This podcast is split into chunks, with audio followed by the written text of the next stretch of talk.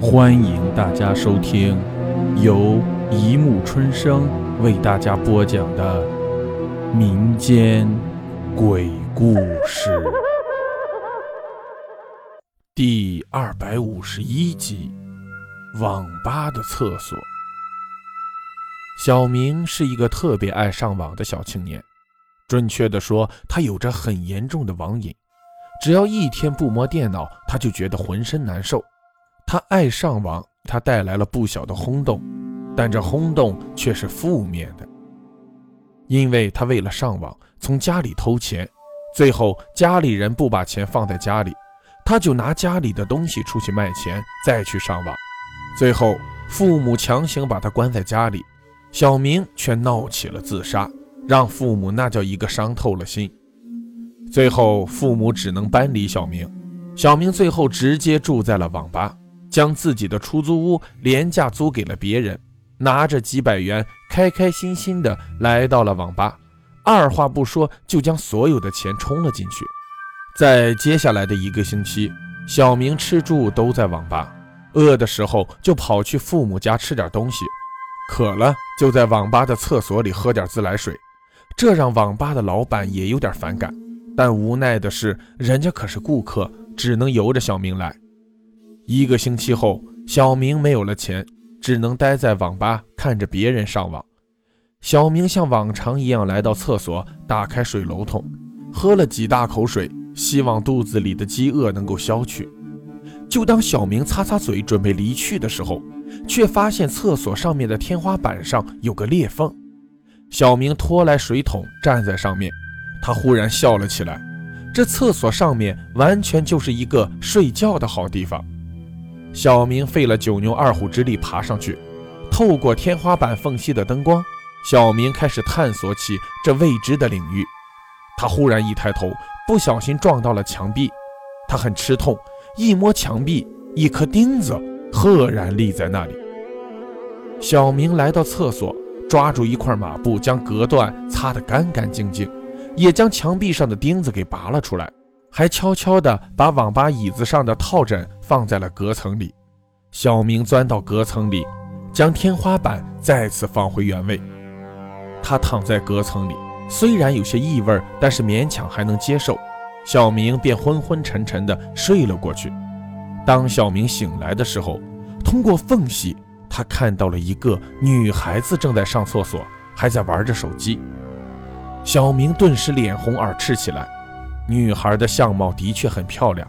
小明在厕所里住了几天，也看到了一些少见的事情，比如厕所里激情的情侣，还有看完小电影在厕所里发泄的大叔等等。夜晚，在确认没人的情况下，小明从隔层里跳下，喝了几口水，又在网吧里找到了一些别人吃剩下的泡面，他那叫一个狼吞虎咽。吃饱喝足后，就站在别人身后过眼瘾，总觉得看着别人玩也是一种享受。小明却发现自己的眼睛看东西越来越模糊，他也怀疑自己的眼睛的近视越来越严重，看来得回家找爹妈要点钱配副眼镜了。小明又开始觉得自己浑身发痒，头也有点晕，他也第一次早早的回到了厕所。爬到了隔层里面，昏昏沉沉的睡了过去。就这样，小明度过了一个月。他躺在隔层里，不停的抓痒。如今他看东西只能看到模糊的影子。他本想回家，但却发现自己的脚不知什么时候变得麻木不堪。他想呼救，却发现自己的舌头好似不听自己的使唤。他第一次开始着急了。他用手不断地拍打着天花板，希望引起别人的注意。很快，一个人来到厕所，小明听见了声音，他使尽全力，不断地敲打天花板，但下面的人却丝毫没有反应。过了一会儿，厕所冲水声传来，紧接着关门声让小明彻底绝望。他开始不断哭泣，不断敲打着天花板，最后无力的昏昏沉沉的再次睡去。不知过了多久。小明睁开了眼睛，他发现自己的眼睛好了，他也清楚地看到了厕所下面。他动了动舌头，试着说了一句话，他开心地笑了。他搬开天花板，来到厕所，拧开水龙头，喝了一口水。就在这时，厕所的门突然开了。网管看着小明，皱起了眉头。小明赶紧走出厕所，还不好意思地笑了笑。网管没有理会小明，而是来到水龙头旁边，把水关好。小明从电脑桌上捡起了半碗泡面，坐下来吃着。忽然，一个乞丐坐在了他的旁边。乞丐嘴里嚼着什么。小明看了乞丐的邋遢样，忽然觉得自己其实也不是那么糟。快点吃吧。乞丐笑了笑：“你放心吧，我会吃完的，汤都不会留给你。”小明说着，加快了吃面的速度，生怕这乞丐和自己抢。楼下，网管回到了吧台，老板正在里面清点货物。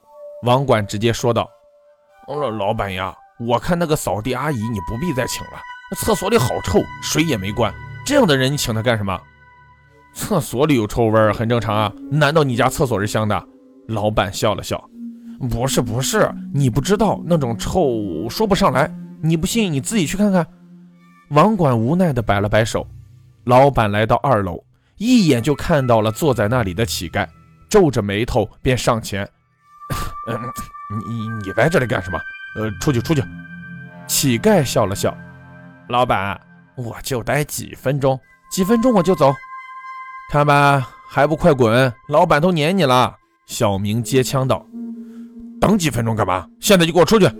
老板怒斥道。小明知道这老板可是混子出身，搞不好今天就可以看到老板揍人的样子了。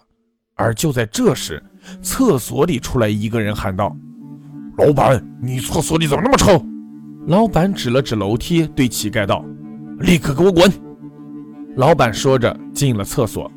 小明看了看乞丐，说道。还不滚！你在等什么？我告诉你，这里的老板可是混社会的。就在这时，小明无意间看到了楼梯口有两把破烂的油伞，慢慢的走了上来。渐渐的，两个身影走了上来，穿着怪异的大袍子，身上挂满了五颜六色的布条。因为戴着一个斗笠，所以看不见面容。哼，现现现在的人都这么打扮来上网？哈哈哈！哎。别说，哎，这两个人还真高。小明笑着对乞丐说道。忽然，厕所里传来一声尖叫，老板失魂般的从厕所里跑了出来，立刻掏出手机报案。小明正在纳闷的时候，忽然自己觉得浑身一痛，几根铁链穿过了他的身体。你你们干什么？来来来人啊，打人了！小明呼喊着，看着铁链另一端的两个人影。但好似所有人都没有听见小明的呼救声，所有人都围在了厕所门口。小明想再次呼救的时候，却被乞丐打断：“你没发现你没流血吗？”小明看了看身体里的几根铁链，又看了看两个人影，再看看乞丐，忽然脑海里莫名其妙的冒出许多画面，让小明疼得跪在地上。与此同时，法医和许多的警察来到网吧，迅速将网吧封锁。明白了，乞丐笑了笑。嗯，我我想去看看我的父母。小明不再反抗，而是乞求地看着乞丐。以前你是有机会，现在没有了。乞丐笑了笑，起身离开了网吧。我我我我错了，我错了！小明哭着跟着两个人影渐渐消失在了网吧。繁华的街道上，乞丐背着双手走在街上，看着上千破烂的油伞划破天空，向着一个方向飞去。看来这下又有的忙喽！乞丐叹了口气。第二天，报纸上出现了两个头条：网吧的隔层里。出现了高度腐烂的尸体，在其颅骨内发现了一根铁钉。第二条，某矿场发生坍塌，一千多人被活埋。好了，故事播讲完了，欢迎大家评论、转发、关注，谢谢收听。